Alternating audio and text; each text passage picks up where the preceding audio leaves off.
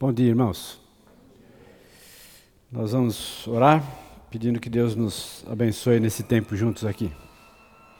Mais uma vez, curve sua cabeça, feche seus olhos e rogue a Deus que fale ao seu coração, ministre a sua vida e dê a você as ferramentas que você precisa para é, trilhar o caminho da felicidade segundo Jesus. Louvado seja o teu nome, Senhor, nessa manhã. Mais uma vez nós nos encontramos nessa manhã, depois de participarmos da celebração da ceia do Senhor, relembrando a morte e o sacrifício de Jesus e ao mesmo tempo sendo exortados a Deus a proclamar através das nossas vidas que possamos continuar nessa mesma direção, tendo da parte do Senhor as a competências necessárias, as ferramentas necessárias que nos viabilizem a, a possibilidade de realmente trilharmos um caminho que trará ao nosso coração felicidade e ao mesmo tempo espalhará essa felicidade através da nossa proclamação de vida na vida de outras pessoas, ó Deus. Abençoa cada pessoa que aqui está e abençoa também as demais salas de escola bíblica, que uh, cada professor, cada aluno possa, ó Deus, ter em seu coração a disposição, o desprendimento para abrir mão dos seus próprios conceitos, a fim de assumir os conceitos da tua palavra, os conceitos do teu espírito em seus corações. Abençoa também uh, o culto que as pessoas que ali estiverem possam ser edificados pela exposição da tua palavra e possam, ó Deus, também sair ah, animados, dispostos, ó Deus, a praticar tudo aquilo que estão aprendendo. Obrigado, em nome de Jesus, amém. Muito bem. Ah, hoje, então, é o nosso quinto encontro uh, nessa caminhada rumo à felicidade segundo o aspecto de Jesus. Falamos então na primeira aula sobre preceitos e promessas, uh, introduzindo então o Sermão do Monte e também uh, buscando ali compreender as bem-aventuranças. Falamos de pobre de espírito, os que choram, os mansos e os que têm fome e sede de justiça. E hoje então nós vamos focalizar o nosso pensamento nos misericordiosos, um desafio para a semana também. Para esse texto, eu gostaria que você é, lembrasse, eu sei que você já sabe, mas Lamentações de Jeremias, capítulo 3, verso 22 e 23 diz assim: As misericórdias do Senhor são a causa de não sermos consumidos, porque as suas misericórdias, elas não têm fim. Renovam-se a cada manhã.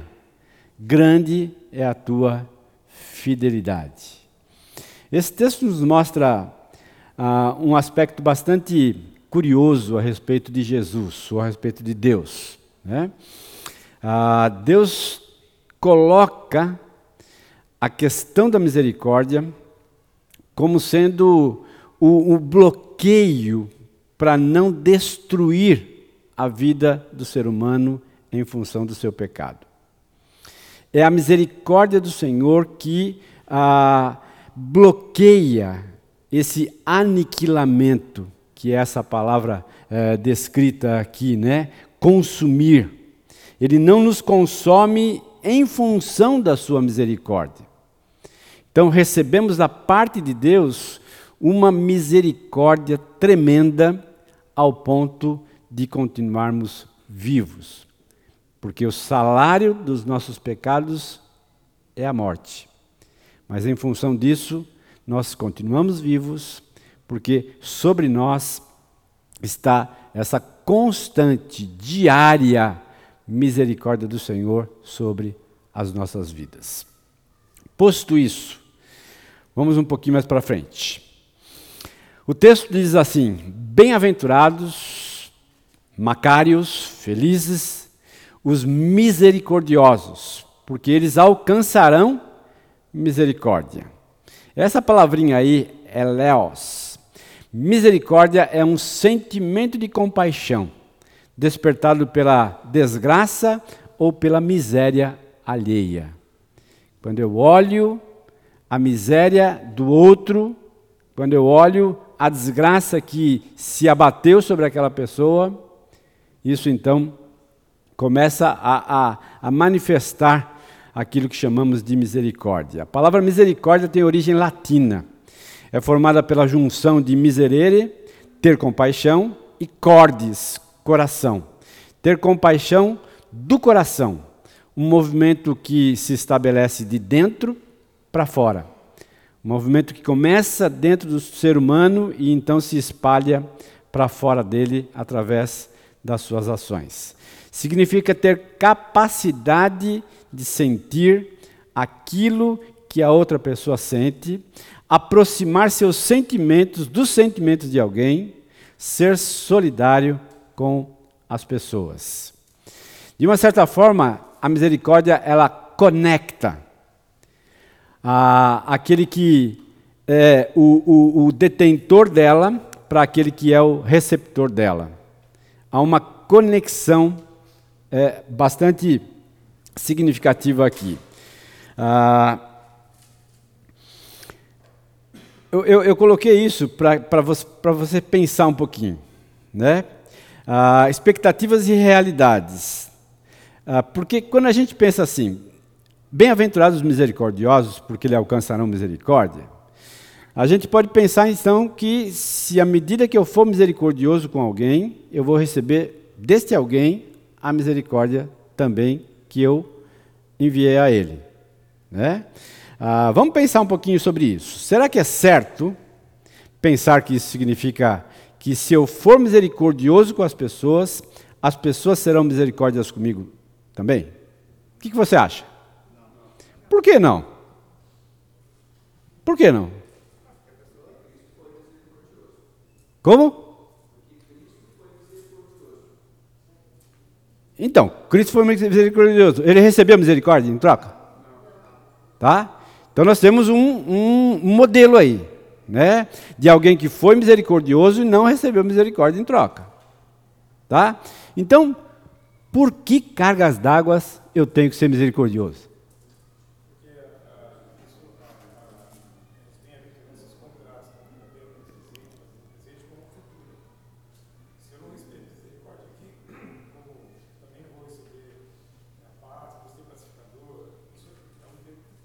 Também, também. Esse é um aspecto, porque lá na frente eu vou me dar mal. né? Esse é um, um aspecto motivador. Mas pensa futuro e pensa presente.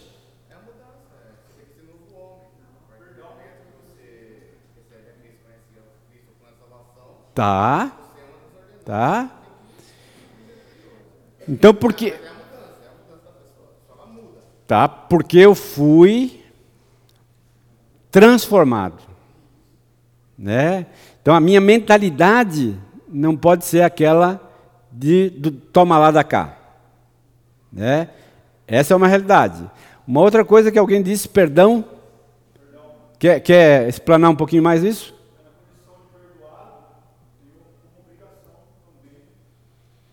Tá, né?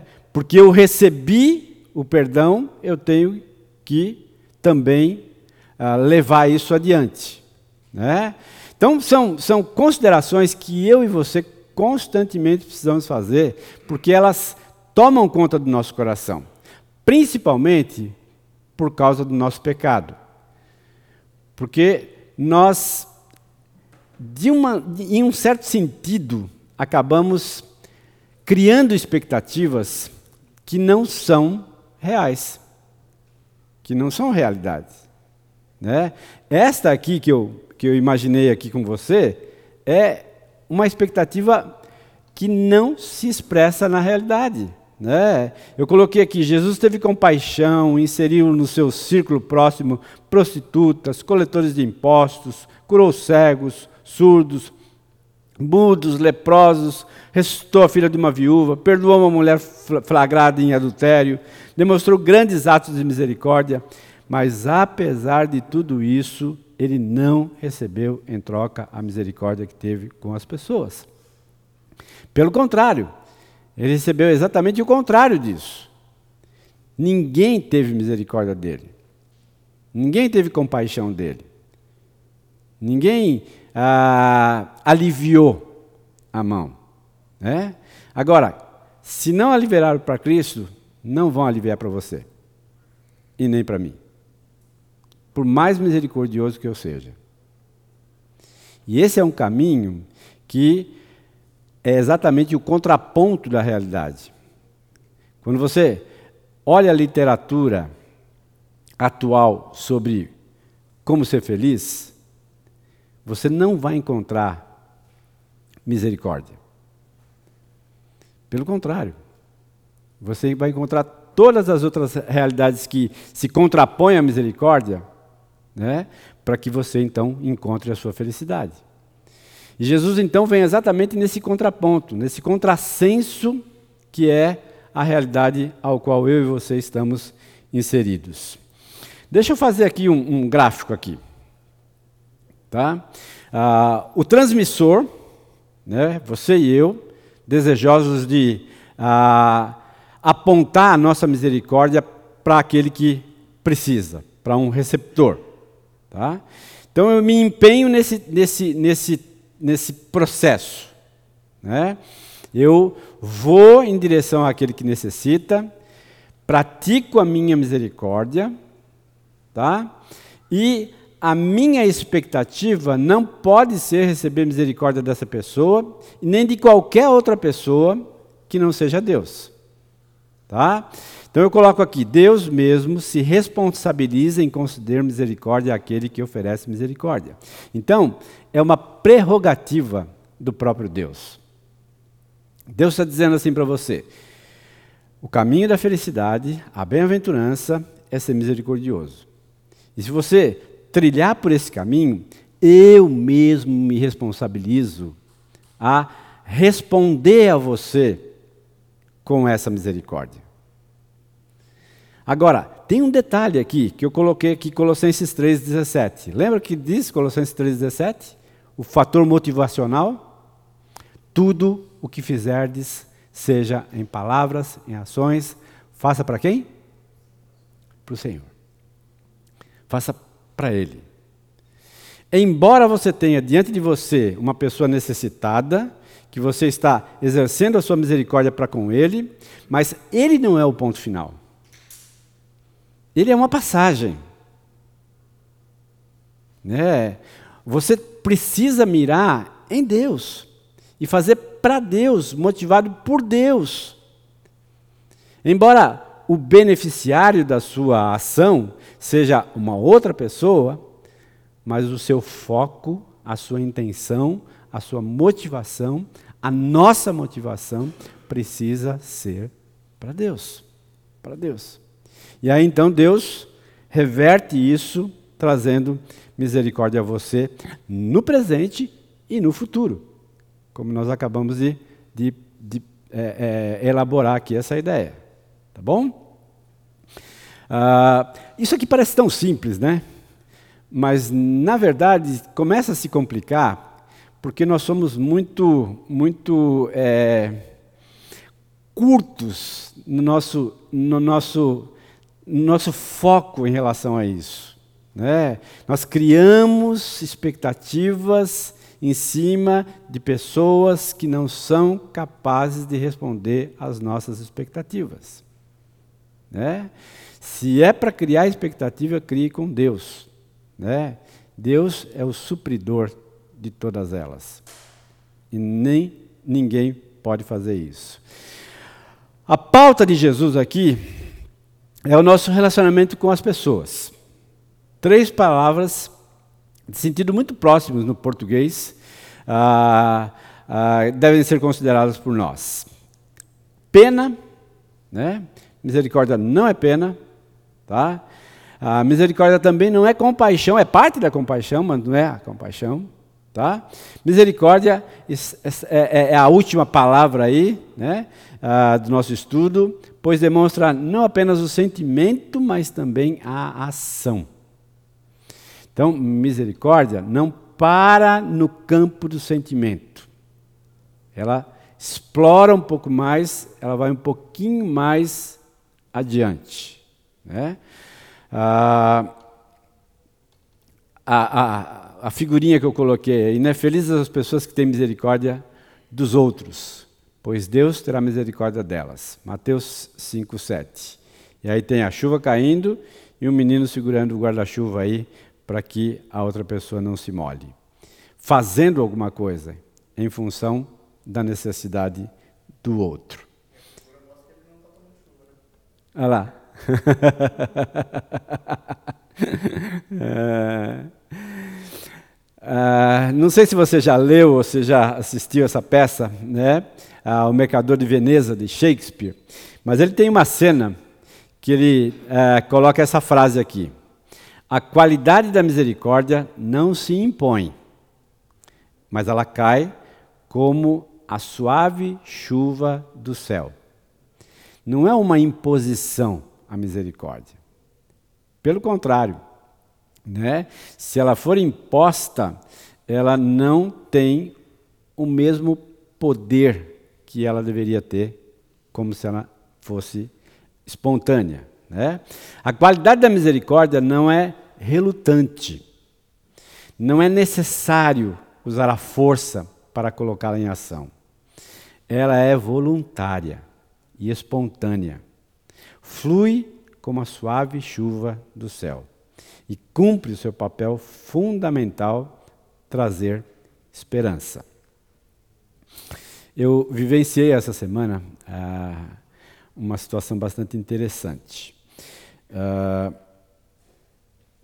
trabalho num restaurante e nesse restaurante tem vários funcionários, né?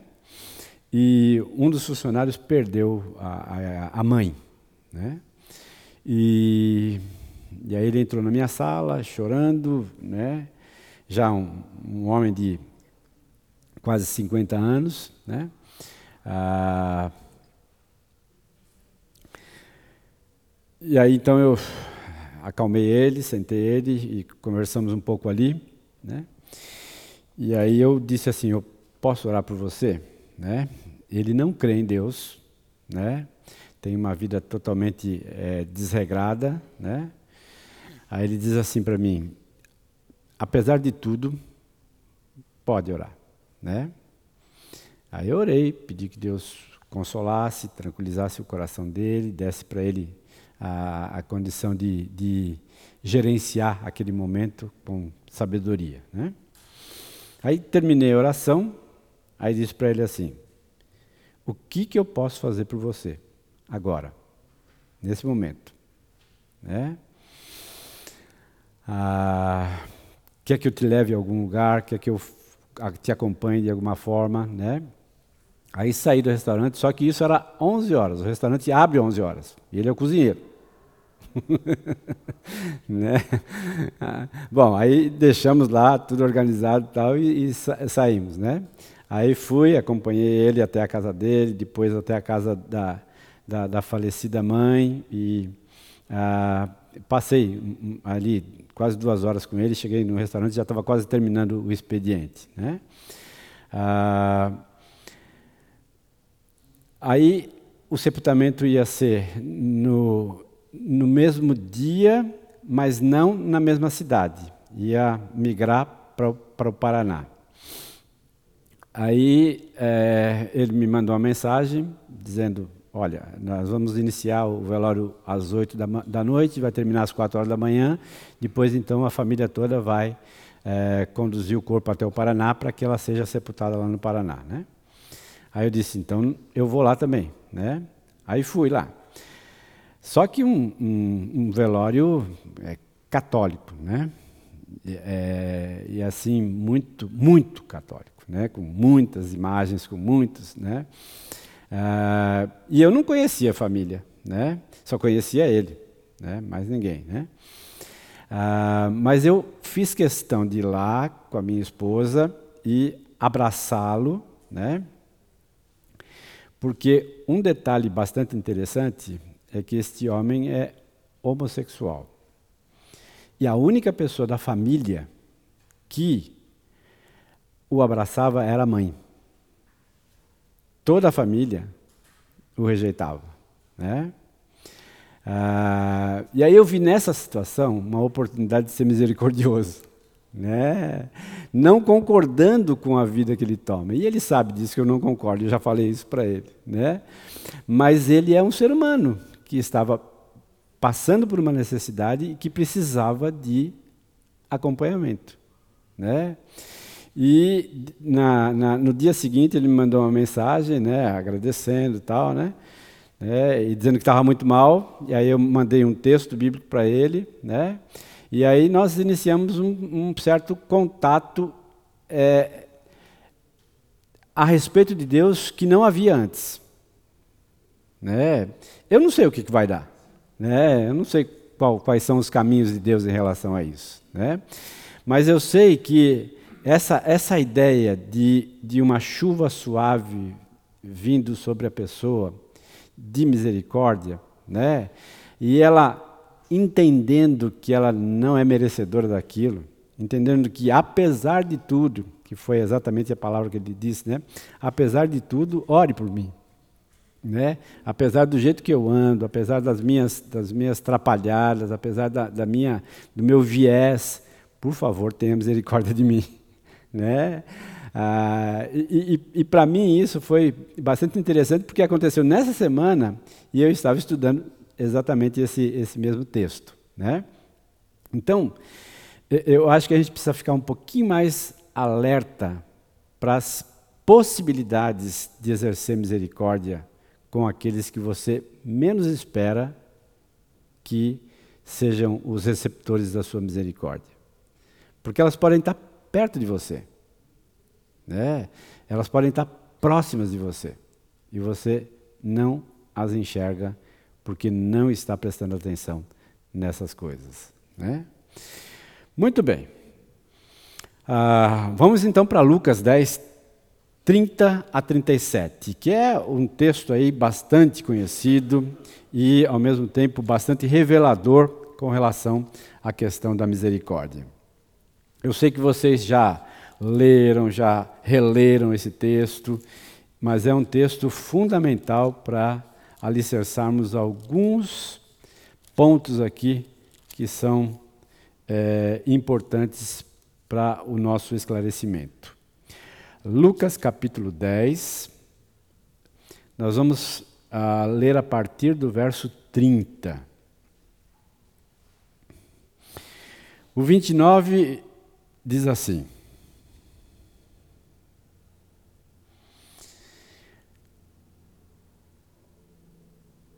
Vamos um pouquinho antes, então. 25. Eis que certo homem, intérprete da lei, se levantou com o intuito de pôr Jesus à prova.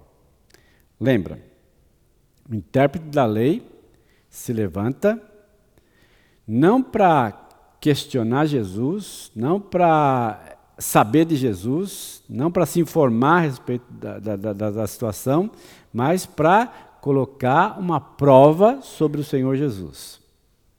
Tá? Ou seja, vamos ver o que, que ele vai falar. Né? É mais ou menos isso. Tá? Ah, mestre, que farei para lhe dar a vida eterna? Então Jesus imediatamente responde: que está escrito na lei? Como é que você a interpreta? Mestre da lei, sabe a lei, interpreta a lei. Tá? E essa era uma prática de Jesus. Né? Raramente Jesus respondia de pronto, mas ele fazia a pessoa pensar.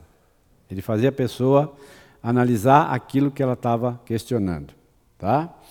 A isso ele respondeu: Amarás o Senhor teu Deus de todo o teu coração, de toda a tua alma e de todas as suas forças e todo o entendimento. E amarás o teu próximo como a ti mesmo. E aí, em cima disso, Jesus lhe diz: Respondestes corretamente. Faça isso e você vai viver. Ponto final. A história poderia ter parado por ali.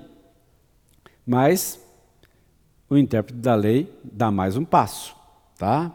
Ele, porém, querendo justificar-se, perguntou a Jesus: Quem é o meu próximo?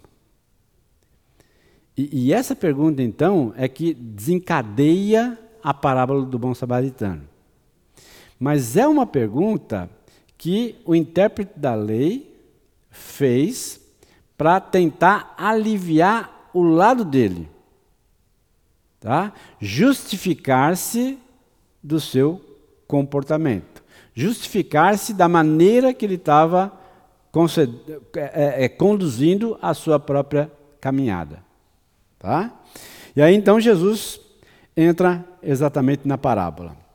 Jesus prosseguiu dizendo: Certo homem descia de Jerusalém para Jericó e veio a cair em mãos de salteadores, os quais, depois de tudo lhe roubarem, lhe causarem muitos ferimentos, retiraram-se, deixando-o semi-morto. Esse versículo 30, ele é bastante atual. Ou seja, não é uma parábola desatualizada do tempo e do espaço. Era atual lá no contexto e é atual no nosso contexto. É só você abrir os seus olhos e folhear algum jornal digital aí que você vai ver exatamente situações assim né? de pessoas que foram assaltadas, que foram deixadas no meio do mato, algumas sem roupa, né? Ah, surradas. É uma realidade muito próxima, presente de todos nós. Né? E isso na nossa cidade. Tá? Não é em outro lugar. Não é na zona leste de São Paulo mas é aqui, no nosso contexto. No restaurante nós temos muitos funcionários que moram lá, naquela região lá do Campo Grande e do Ouro Verde, né? Ah, tem uma menina que mora, mora num bairro chamado Bassoli. É, chegando em Capivari quase. Né? Você vê o tamanho da nossa cidade. Ela sai de lá 4 horas da manhã para chegar aqui às 7 da manhã. Né? E ela conta cada história daquele bairro, né? É, é muito interessante, né? Mas é uma realidade presente, presente para mim e presente para você. Não é algo que foge, que extrapola a nossa a nossa realidade, mas está bem próximo, bem perto de você e de mim, né? E aí ele continua. Então eu coloquei aqui o primeiro quadradinho aqui, Jesus responde ao doutor da lei, tá? A pergunta que ele busca responder é quem é o próximo, tá? E aí então ele começa a narrar a história de um homem necessitado, tá? Semi-morto. 31.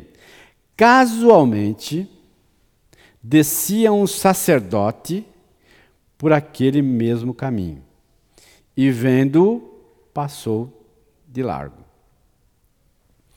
Sacerdote, tá? alguém da classe tá, de religiosos da época, que se esperaria um outro comportamento dele. Mas o que ele fez? Passou de largo. Tem a questão do comportamento da proximidade para não se contaminar. Né? Então ele se esquiva, passa de largo. Né? E essa é uma, uma questão bastante interessante, que muitas vezes nós não nos aproximamos daquelas pessoas que necessitam porque temos medo de nos contaminar. Ontem à noite eu estava com, com os, meus filhos e a gente está é, tra trabalhando um pouquinho, né? Eu tenho um filho homem casado e uma filha menina casada e estava com o meu filho homem e o meu genro trabalhando um pouco sobre essa questão que nós ouvimos lá sobre a, a pornografia. Né? E sobre os relacionamentos é, é, é, homossexuais que nós encontramos constantemente. É só você ir no shopping, você vê um monte de homem dado, dado mão com homem e mulher dando mão com mulher, e como é que a gente reage a isso. Né? E o nosso instinto natural é se afastar dessas pessoas. Né? É, isso, é, isso é natural nosso, a gente tem, tem isso. Né? Mas, ao mesmo tempo, a gente tem que entender que a nossa aproximação com elas não nos contamina. Né? Mas a nossa aproximação com ela pode contagiá-los, constrangê-los a repensar o seu estilo de vida. É claro que essa é uma caminhada extremamente complexa, eu sei disso. Né? Mas, quando eu olho esse texto aqui, que casualmente descia um sacerdote por aquele mesmo caminho e vendo-o passou de largo, muitas vezes eu faço isso. Nós fazemos isso. Né? Vemos uma pessoa necessitada e passamos de largo. Fechamos os nossos olhos. Né?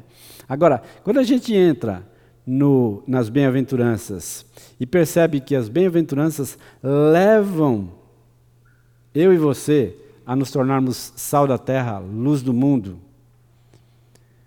E a nossa exortação lá do capítulo 5, verso 16, que a nossa luz precisa brilhar, que as nossas boas obras precisam ser vistas pelos homens, para que glorifiquem a Deus, nós precisamos repensar. Repensar o nosso comportamento, a nossa atitude em relação aos necessitados. Bom, continuando, 32. Semelhantemente, um levita descia por aquele lugar, vendo também passou de largo. Novamente, Jesus usa aqui a figura do levita, que era também alguém do mundo clérigo, tá? que era também alguém envolvido com a religiosidade, que também olha aquilo e passa de largo, não quer se envolver. É. E, e, e, e, o que, que chama a minha atenção aqui, precisa chamar a sua atenção, é que o mesmo evangelho que me salvou é o mesmo evangelho que pode salvar o necessitado. Não existem dois evangelhos, um para ele e outro para mim. Não existe um evangelho para o homossexual e um evangelho para o heterossexual. É o mesmo evangelho. É o poder de Deus para a salvação de todo homem, independente da sua, uh, do seu viés. Né? É, é o mesmo evangelho. É esse evangelho que eu e você precisamos pregar. Muito bem. Uh, 33. Certo samaritano que seguia o seu caminho, lembra, samaritano, judeu, não se dava com samaritano, né? E ele então usa exatamente essa figura de alguém que já era e já sofria de um preconceito do judeu para com ele, tá? ah, que seguia o seu caminho, passou-lhe perto e, vendo, compadeceu-se dele. Agora, nós não sabemos qual era a origem do homem necessitado. Sabemos se era judeu, se era samaritano, não sabemos. Não sabemos a profissão dele, não sabemos exatamente nada disso. Mas o samaritano viu um homem na sarjeta, desacordado, ferido, e ele então tem compaixão e demonstra misericórdia. Para. Tem compaixão, demonstra misericórdia. Vê, para e se compadece. Ah, versículo 34. E chegando-se, pensou-lhe os ferimentos, aplicando-lhes óleo e vinho, colocando sobre o seu próprio animal, levou para uma hospedaria, tratou dele, e no dia seguinte tirou dois denários e os entregou ao hospedeiro, dizendo: Cuida deste homem. Se alguma coisa gastares a mais, eu vou indenizar você quando eu voltar. E aí Jesus então faz o novo questionamento. qual desses três te parece ter sido o próximo do homem que caiu nas mãos dos salteadores? Respondeu-lhe o intérprete da lei: O que usou de misericórdia para com ele. Então lhe disse: Vai e procede do mesmo modo. Vai e faça exatamente isso que você acabou de dizer que deve ser feito. Agora, perceba que quando a gente fala de misericórdia, o texto aqui ele é ah, rico em detalhes. A ação ela faz parte desta compaixão que se manifesta em misericórdia. Né? Ele coloca aqui: chegou perto, pensou-se-lhe os ferimentos, ou seja, passou ali alguma coisa, algum produto, óleo, vinho, para de alguma forma amenizar a dor, a, os ferimentos, né? Ah, coloca sobre o próprio animal. Percebe o trabalho que isso dá? Alguém desacordado, tá? Nós não sabemos o tamanho da pessoa, nem de um nem do outro, mas dá trabalho, tá? Levanta o camarada, aplica um pouco de óleo, de vinho, tá? Junta ele, bota em cima do animal, dá trabalho, tá? ah, levou-o para uma hospedaria, tratou dele. No dia seguinte, tirou dois denários. Opa, no dia seguinte. Então, quer dizer, já atrapalhou o, o, o caminho dele. Né? Se ele tivesse algum compromisso lá na frente, tinha que esperar. Né? Quantas vezes eu não olho para o lado porque eu vou atrapalhar a minha agenda? A minha agenda. Eu tenho hora. Tenho hora. Não posso perder um segundo. Não olho nem para a direita nem para a esquerda, porque senão eu perco. Mas espera lá. E a agenda de Deus? E se Deus estiver na sua agenda naquele dia, exercer a sua misericórdia. Né? Repensar um pouquinho isso me ajuda a ser desafiado a entrar na agenda de Deus, a me unir a Deus naquilo que Ele está fazendo. Deus nunca pede para você fazer uma coisa que Ele não, já, já não esteja fazendo. Entenda isso. É, ele é o exemplo para você e para mim. Ele começa a fazer e dá a você o privilégio, a oportunidade, a possibilidade de se unir a Ele e realizar aquilo que Ele tem a realizar na vida daquela pessoa. É? Hum, no dia seguinte, tirou 12 denários, ou seja, custa. Né? Além da agenda ser modificada, tem dinheiro envolvido, tá? tem custo envolvido. Tá? Ah, entregou ao hospedeiro, dizendo: Cuida deste homem, se alguma coisa gastares a mais, eu vou indenizar. É? Ou seja, é muito trabalho isso. É muito trabalho. É. A, a misericórdia exige de nós uma postura, uma atitude, uma disposição de abrir mão de agenda, de abrir mão de recursos em prol do outro. Por que tudo isso? Porque este mundo que jaz no maligno precisa ver essas coisas acontecendo da parte da igreja do Senhor Jesus Cristo. Nós estamos aqui ainda, queridos, porque ainda nós preservamos essa podridão que o mundo está. Nós ainda damos essa característica de sal, né, de retardar o apodrecimento, tá? e de trazer luz no meio das trevas. Quando aquele texto inicial que nós lemos, ah, as misericórdias do Senhor são a causa de não sermos consumidos. Aquela palavrinha consumidos ali é uma palavra que é a palavra aniquilamento. Né? E se a gente pensar nas três realidades aos quais Satanás está no nosso mundo, nós precisamos entender que uma delas é matar, roubar, destruir, aniquilar, aniquilar.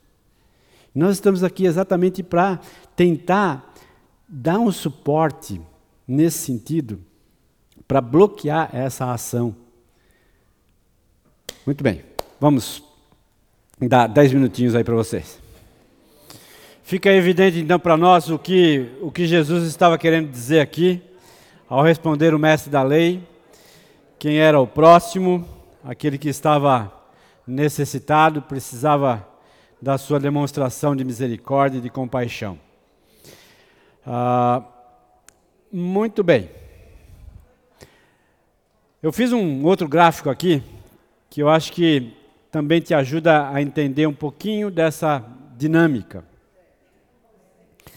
A felicidade dos misericordiosos, ela se encontra no exercício do amor. Quanto mais você exercita o seu amor para com o próximo, esse exercício se transforma em misericórdia, que acaba criando essa sensação de compaixão e levando então a uma ação, uma ação da sua parte em relação àquele que necessita. Nós podemos até uh, modificar aqui e dizer que o exercício do amor ele cria essa compaixão e finalmente se transforma em misericórdia na vida da outra pessoa. Né? Mas o fundamental é que, partir daquilo que acontece dentro de você, há uma ação externa a você que é uma ação beneficiária a outra pessoa. Tá? Ah, quando a gente vê o samaritano aqui tendo compaixão e misericórdia, ele tem primeiro uma ação interior que dá a ele a condição de elaborar o que deveria ser feito, como deveria ser feito, quais seriam os recursos que deveriam ser empregados e como é que ele deveria gerenciar aquela situação. Isso então se transformou da demonstração visível, clara da misericórdia atuante ali na vida dele e beneficiando aquele que necessitava. Muito bem. A misericórdia se expressa então em duas áreas gerais. No sentido temporal, a misericórdia busca suprir as necessidades físicas dos outros. Vamos dar uma uh, olhada nesses textos aí. Levítico 19, 9 e 10. Levíticos, capítulo 19, versículos de número 9 e 10. 19, 9 diz assim: Quando também cegares a messe da tua terra, o canto do teu campo, não cegarás totalmente, nem as espigas caídas colherás da tua messe. Não rebuscarás a tua vinha, nem colherás os bagos caídos da tua vinha.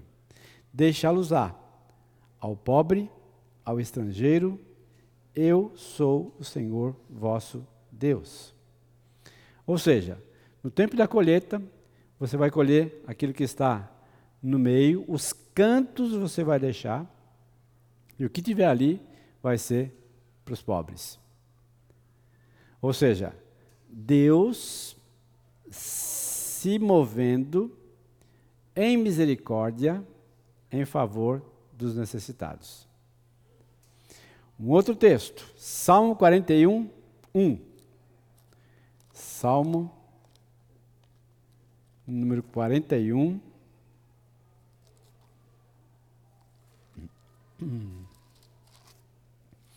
Versículo de número 1.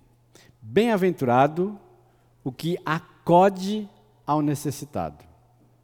O Senhor o livrará no dia do mal.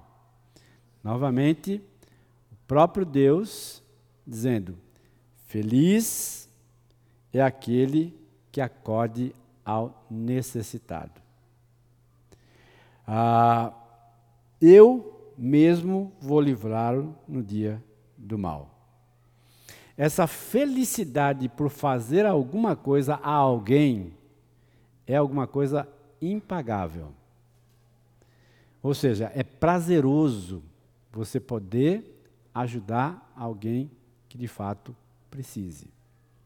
Agora, o que acontece nos nossos dias? Nós temos muitas situações aos quais a gente fica com os dois pés atrás para não ajudar. Ah, eu, eu, já disse para vocês que eu fui pastor em Minas Gerais durante vinte e poucos anos da minha vida. Né? E a cidadezinha que eu morava tinha em torno de 15, 15 mil pessoas. A igreja tinha 50, 60 pessoas. E certa vez chegou um homem e disse para mim assim: é, Eu tenho um, um, problema e eu preciso de ajuda. Né? Tá bom, qual é o problema? Né? A, a minha filha faleceu em outra cidade e eu precisava de recursos para ir para lá. Né? Aí eu disse, tá bom, quanto é que você precisa? Ah, preciso de 100 reais. Né? Aí eu disse, tá bom. Então, liguei para o tesoureiro da igreja e disse, olha, nós temos uma situação assim, assim, assim, nós podemos ajudar? Ah, podemos. Então tá bom. Então me traga aqui os recursos que eu vou levar ele na rodoviária, comprar passagem para ele e ele vai. Né? Aí fizemos isso. Né? Compramos a passagem, botei ele no ônibus e ele foi, foi embora. Né? Duas, duas, duas ou três semanas na, na frente, nós tivemos na cidade uma reunião de pastores. E nessa reunião de pastores, eu fiquei sabendo que essa mesma pessoa matou quatro, cinco vezes a filha, né? E fez a mesma coisa que ele fez comigo. né? Aí eu disse, puxa vida, né? como é que eu fui enganado assim? É, como é que eu fui tão ingênuo ao ponto de dar os recursos que, ela, que aquela pessoa precisava em função dessa situação? Né? E aí fiquei sabendo que ele já era um velho conhecido de praticar esse tipo de coisa naquela região ali do sul de Minas Gerais. Né? A consequência disso, né? daquele dia em diante, a igreja tomou uma postura diferente em relação àquela situação. Né? Agora, é, são situações as quais você né, não sabe exatamente o que acontece.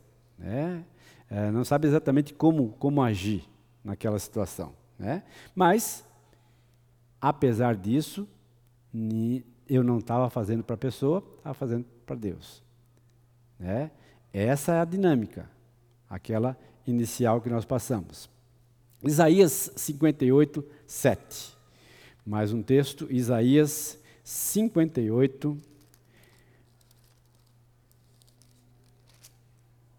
versículo 7. 7 a 10. Porventura não é também que repartas o teu pão com o faminto e recolhas em casa os pobres, desabrigados, e se vires o nu, o cubra, e não te escondas do teu semelhante. Então romperá a tua luz como a alva, a tua cura brotará sem detença, e a tua justiça irá adiante de ti, e a glória do Senhor será a tua retaguarda. Ou seja, mais um desafio, né, para não paralisar, mas para exercer misericórdia. E finalmente, Gálatas capítulo 6, verso 9 e 10, já no Novo Testamento, Gálatas capítulo 6, versos 9 e 10, que diz assim: E não nos cansemos de fazer o bem, porque a seu tempo ceifaremos, se não desfalecermos. Por isso, enquanto tivermos oportunidade, façamos o bem a todos, mas principalmente aos da família da fé. Ou seja, mais uma exortação para você ser alguém misericordioso para caminhar na direção de ajudar aquela pessoa que necessita. Não se canse de fazer isso, é o que o texto nos diz. Esse então, essa então é uma área geral onde a misericórdia se expressa, onde a misericórdia se manifesta. Mas no sentido pessoal, é conceder perdão aos que pecam contra nós. E aí então nós vamos para Mateus capítulo 18, verso 21, 22, 23 e até o 35. Mateus 18,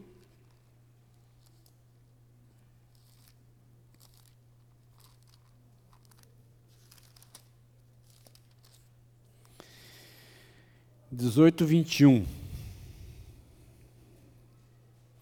Quantas vezes se deve perdoar a um irmão? Então Pedro, aproximando-se, lhe perguntou: Senhor, até quantas vezes meu irmão pecará contra mim que eu lhe perdoe? Até sete vezes? Respondeu-lhe Jesus: Não, te digo que até sete vezes, mas até setenta vezes. Né? Não só sete vezes, mas setenta vezes também. Né? E aí ele continua dizendo assim, versículo 22. Por isso, o reino dos céus é semelhante a um rei que resolveu ajustar contas aos seus servos. E passando a fazê-lo, trouxe-lhe também uh, um que lhe devia dez mil talentos. Uh, não tendo ele, porém, com o que pagar, ordenou o Senhor que fosse vendido, ele, a mulher, os filhos e tudo quanto possuía e que devia fosse pago. Então o servo, prostrando-se, reverente, rogou: Tenha paciência comigo. Tudo eu vou te pagar. E o senhor daquele servo compadeceu-se, mandou-o embora e perdoou-lhe a dívida. Saindo, porém, aquele servo, encontrou um dos seus conservos que lhe devia cem denários. E, agarrando-o, sufocava, dizendo: Paga-me o que me deves. Então o seu conservo, caindo-lhe aos pés, lhe implorava: ser paciente comigo, que eu vou te pagar tudo. Ele, entretanto, não quis. Antes, indo-se, o lançou na prisão, até que saudasse a dívida. Verso 31. Vendo os seus companheiros o que se havia passado, entristeceram-se muito e foram relatar ao seu senhor tudo o que acontecera.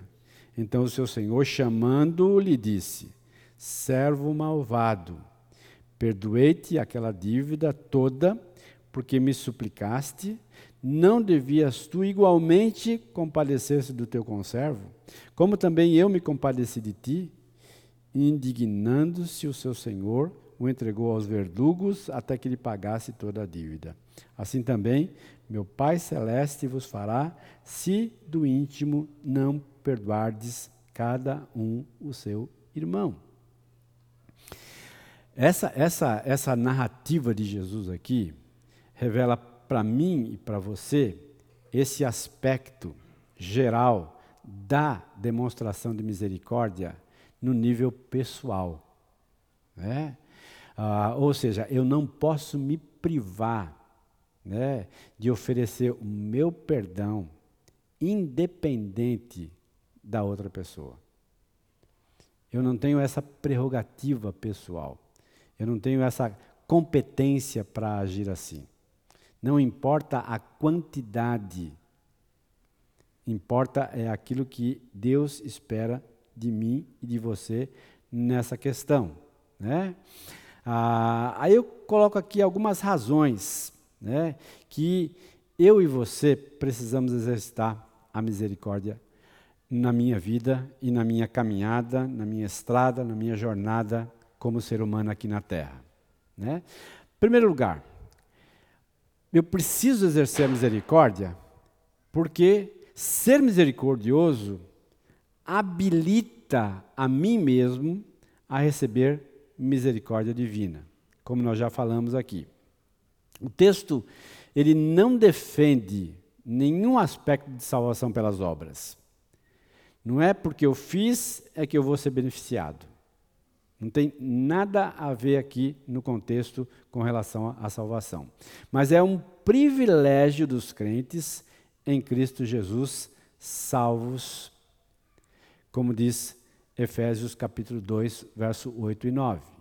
Então, você e eu, a partir do momento que nós recebemos a salvação de Jesus, nós temos então o privilégio de exercer a nossa misericórdia, não para ser salvo, né? não para conquistar alguma coisa da parte de Deus, mas simplesmente porque nós somos gratos pela salvação que recebemos e então exercemos a nossa misericórdia para com a outra pessoa. E eu coloquei aí o verso 33 dessa parábola que nós acabamos de ler, do credor incompassivo. Será que você também não devia ter compaixão do seu conservo, assim como eu tive compaixão de você? Né? Então, é, é, é esse, esse trocadilho aqui precisa fazer muito efeito na minha mente e no meu coração. Né? Ou seja, eu devo ter compaixão porque eu recebi compaixão. Eu devo ser misericordioso porque eu recebi misericórdia. Eu devo ser misericordioso porque as misericórdias do Senhor se renovam a cada manhã sobre a minha vida. Pois não? Sem dúvida, sem dúvida, é assim que eu vejo. Né? Uma resposta de gratidão. Né? Porque eu sei o quanto eu sou pecador e o quanto Deus me perdoou. Né? E, e eu, mais do que ninguém, conheço a minha podridão, a minha pobreza de espírito. Né? E em função disso, eu sou grato a Deus por, ter, por Ele me dar a possibilidade, o privilégio de exercer a minha misericórdia para com aquele que precisa. Um ato de gratidão diante de Deus. Segundo lugar, ser misericordioso é evidenciar a paternidade divina. Né? Revela quem de fato é o nosso Pai. Revela quem de fato qual é a nossa origem, a nossa nova origem. O nosso novo nascimento, ele trouxe para nós uma nova realidade. Nós não pensamos mais como pensávamos. Nós tivemos a mente transformada. Nós agora temos uma filiação real com Deus. E posso demonstrar isso diante das pessoas. Revela quem de fato é o nosso Pai, a luz de Deus brilha em nós e através de nós. Ora, se alguém possui recursos desse mundo e vê o seu irmão passar necessidade, mas fecha o coração para essa pessoa, como pode permanecer nele o amor de Deus? Ah, talvez um texto mais, mais significativo que esse, né? Ah, com, tantas, com tanta realidade clara aqui, mostrando para nós que o exercício da nossa misericórdia em relação ao necessitado, ao olhar, eu não posso fechar os olhos. Ao olhar, eu não posso ignorar. Ao olhar, eu não posso passar de largo. Mas eu preciso fazer alguma coisa. Por quê? Porque ao fazer alguma coisa, eu vou revelar que o amor de Deus ainda continua presente no meu coração, na minha vida. Tá? Talvez hoje, mais do que nunca, esse aspecto precisa ser evidenciado. Porque nós vivemos em dias aos quais está ah, sendo tão, tão, tão difícil, tão massacrante, né? ah, que a gente simplesmente fecha o coração e não quer saber de ah, auxiliar ou de ajudar ninguém que está necessitado, ninguém que precise da nossa ajuda. Hoje pela manhã eu recebi um texto ah, que é 2 Timóteo 3, de 1 a, a 5, né? Saiba disto, nos últimos dias sobrevirão tempos terríveis.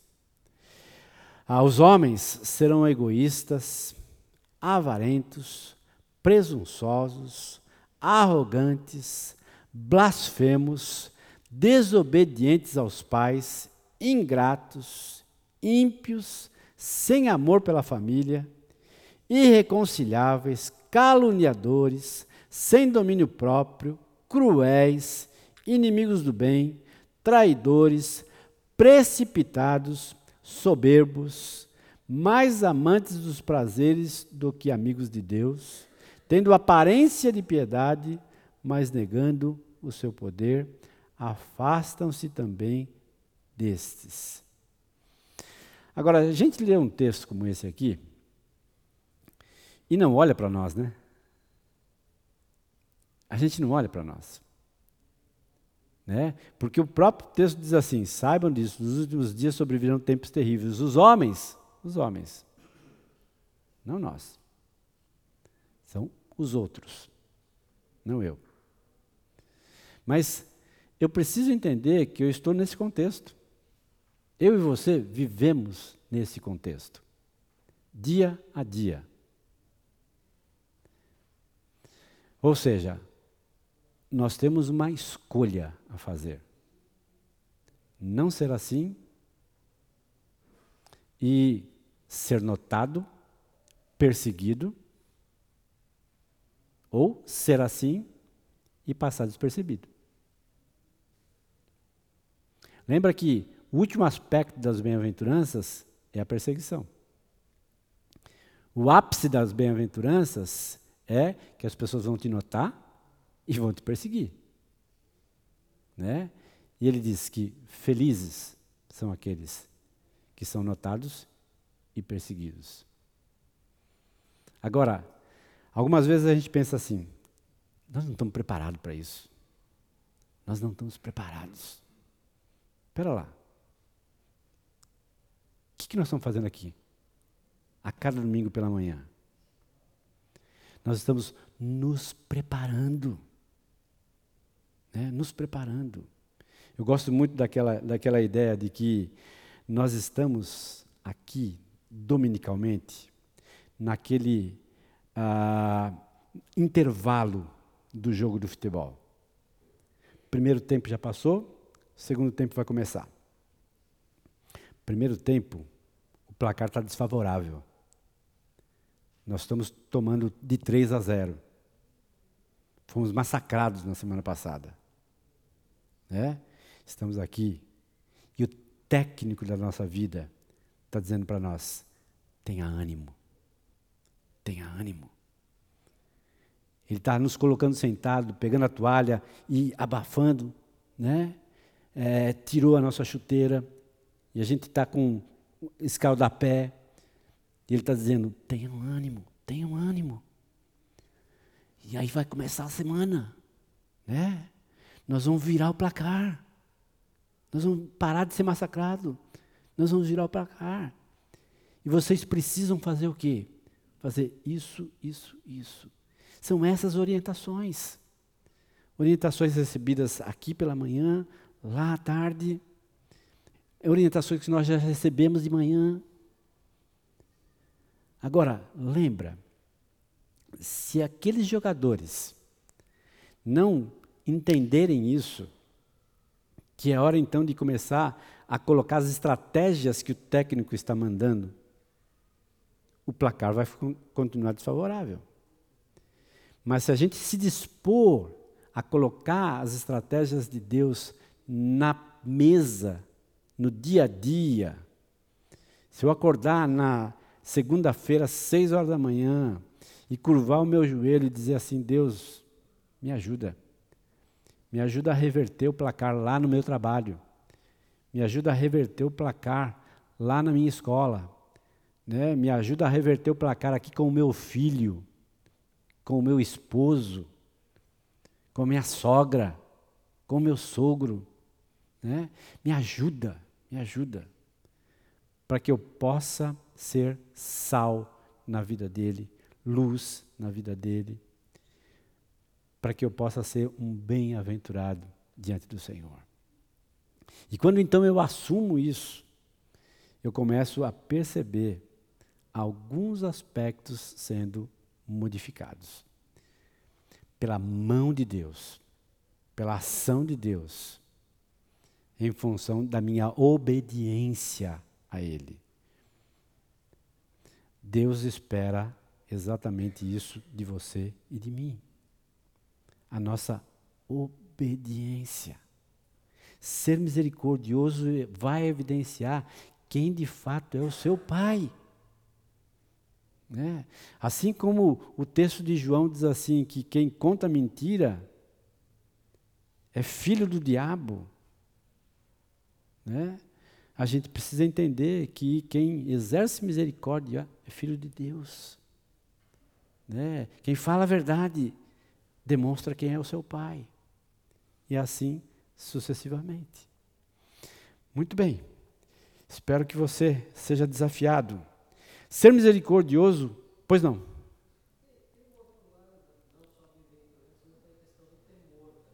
Sim, sim. É. Sim, sim.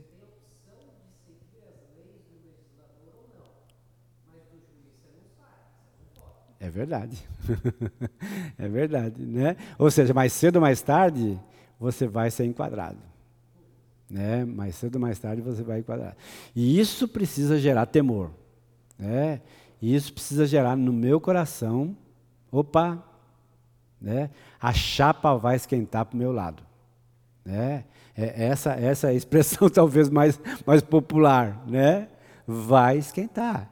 E eu preciso né, ficar esperto em relação a isso. Né? Ficar esperto. Muito bem. A terceira colocação que eu quero fazer é que ser misericordioso é seguir o exemplo de Cristo. Né? Ah, nós temos um exemplo, nós temos um treinador. E esse treinador está dando para nós o exemplo a ser seguido. Jesus amava as pessoas e se dispunha a cuidar delas.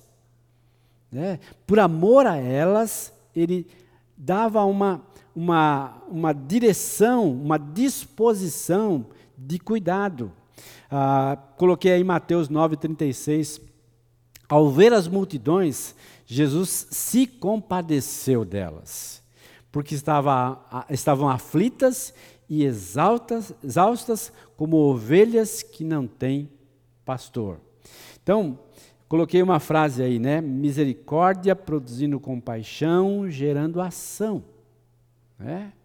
É, é todo um movimento que ocorre dentro de cada um de nós, né? mas que nos leva a agir, que nos leva a, a deixar de ficar paralisado frente àquilo, boquiaberto frente àquela tragédia, àquela situação, mas nos move em direção a ela. Né? E é interessante que isso pode acontecer sem que você tenha contato real daquela situação. Né? Por exemplo, as tragédias que aconteceram no, no, no sul de Minas Gerais, né? Ah, e que movimentaram muitas igrejas aqui de Campinas a levantar caminhões de água, de, de, de alimento, para mandar ali para aquelas regiões que foram é, é, submetidas ali àquela avalanche de, de sujeira e de barro, né? Ah, raramente aqueles que contribuíram foram lá em loco ver, né?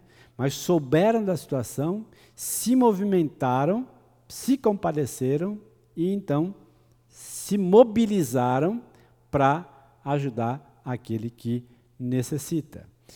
Esse é um aspecto também que pode nos ajudar. Né? O trabalho que esta igreja tem em Paulo Afonso, a motivação também inclui a misericórdia. Né? Além do avançar com o reino de Deus, além do fazer missões, além dessa, dessa, dessa, dessa competência maior de espalhar o Evangelho, o reino de Deus, há uma motivação também bastante significativa em perceber que há necessidades aos quais nós podemos suprir, que há necessidades aos quais nós podemos nos movimentar aqui do outro lado do país para poder ajudar aquelas pessoas ali. Né? Misericórdia, produzindo compaixão, gerando ação. Em quarto lugar, ser misericordioso é garantia da felicidade eterna. Os misericordiosos eles receberão galardões das mãos do Senhor.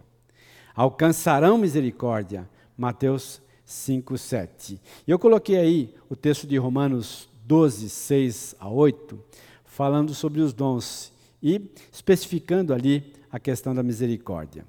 Ele diz assim: Temos, porém, diferentes dons segundo a graça que nos foi dada. Se a profecia, seja segundo a proporção da fé. Então ele fala exatamente cada um dos, dos dons e como é que você deve exercitá-lo. Profecia, segundo a proporção da fé. Ministério, dedique-se ao ministério. O que ensina, dedique-se ao ensino. O que exorta, faça-o com dedicação. O que contribui, com generosidade. O que preside, com zelo. Agora, quem exerce misericórdia, faça com alegria.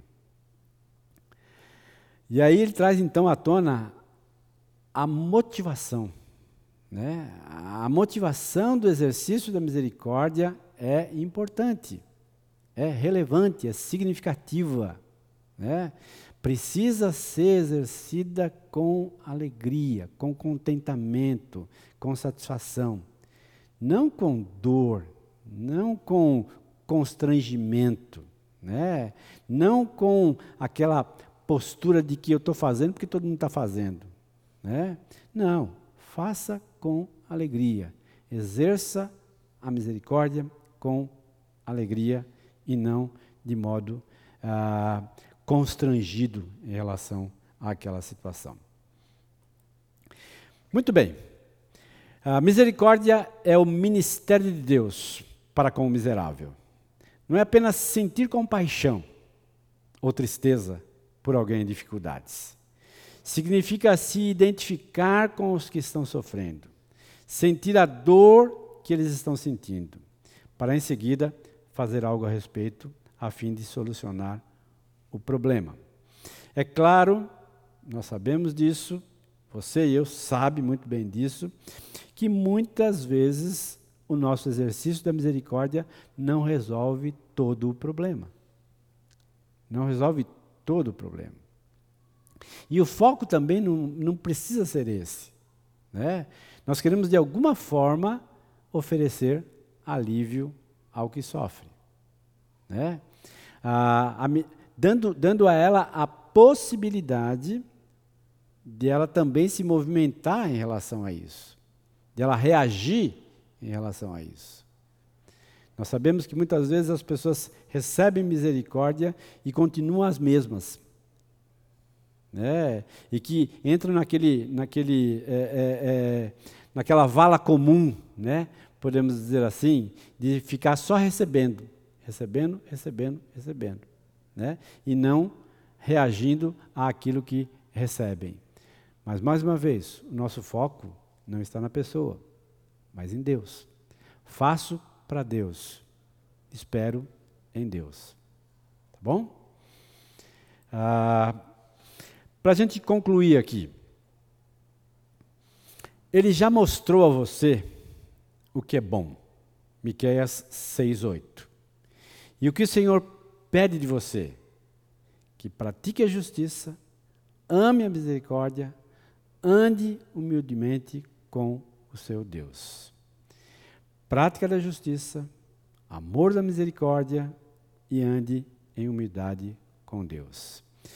Ah, semana passada nós falamos sobre a fome e sede de justiça. Hoje estamos falando sobre misericórdia. E ambas as coisas, elas estão envolvidas nessa palavrinha aqui, humildade. Né?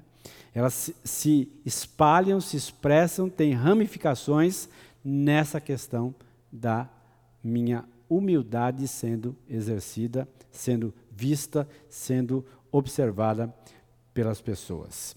E aqui então eu quero desafiá-lo a, a começar a pensar um pouquinho sobre isso.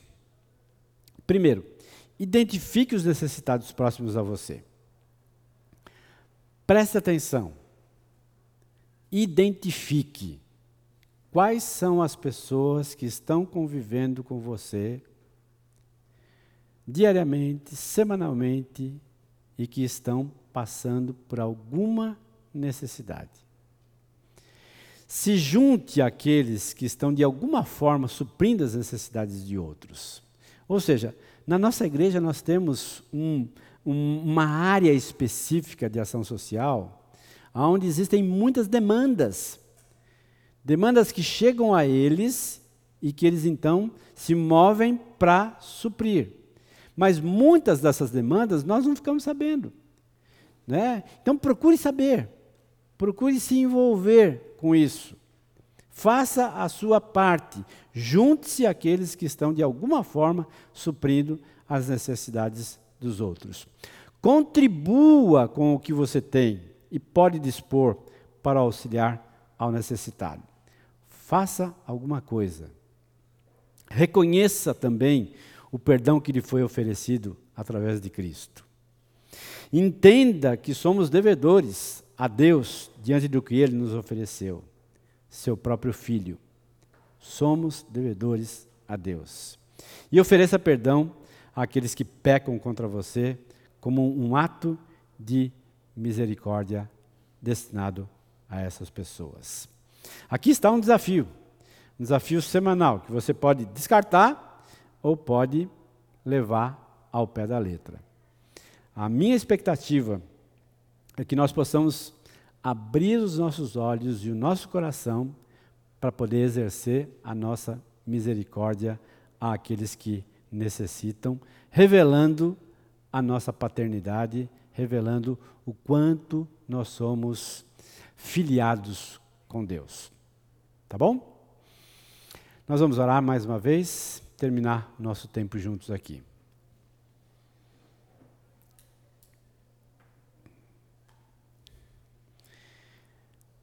Senhor, a tua palavra é viva e eficaz. E ela corta, corta o nosso coração, juntas e medulas, como Hebreus diz.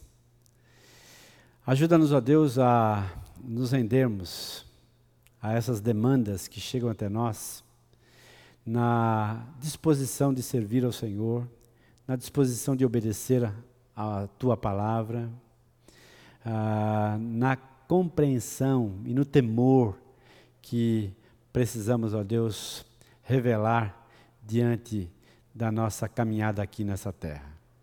Que o Senhor nos ajude, Deus, a sermos ah, constantemente treinados a exercermos atos de misericórdia em relação aos que necessitam. Que a graça do Senhor possa conduzir-nos até os nossos lares. Que possamos ter uma semana abençoada na presença e sob os cuidados do Senhor. E que esses desafios, ó Deus, que estamos levando para casa, a fim de exercermos a nossa misericórdia para com os necessitados, exercendo a nossa misericórdia, perdoando aos nossos ofensores, possam, de uma forma muito clara, revelar a paternidade de cada um de nós. Somos filhos de Deus, por intermédio da pessoa do Senhor Jesus Cristo. Obrigado, leva-nos para os nossos lares, debaixo da tua graça e do teu cuidado. Em nome de Jesus, amém. Obrigado pela sua presença, que Deus o abençoe.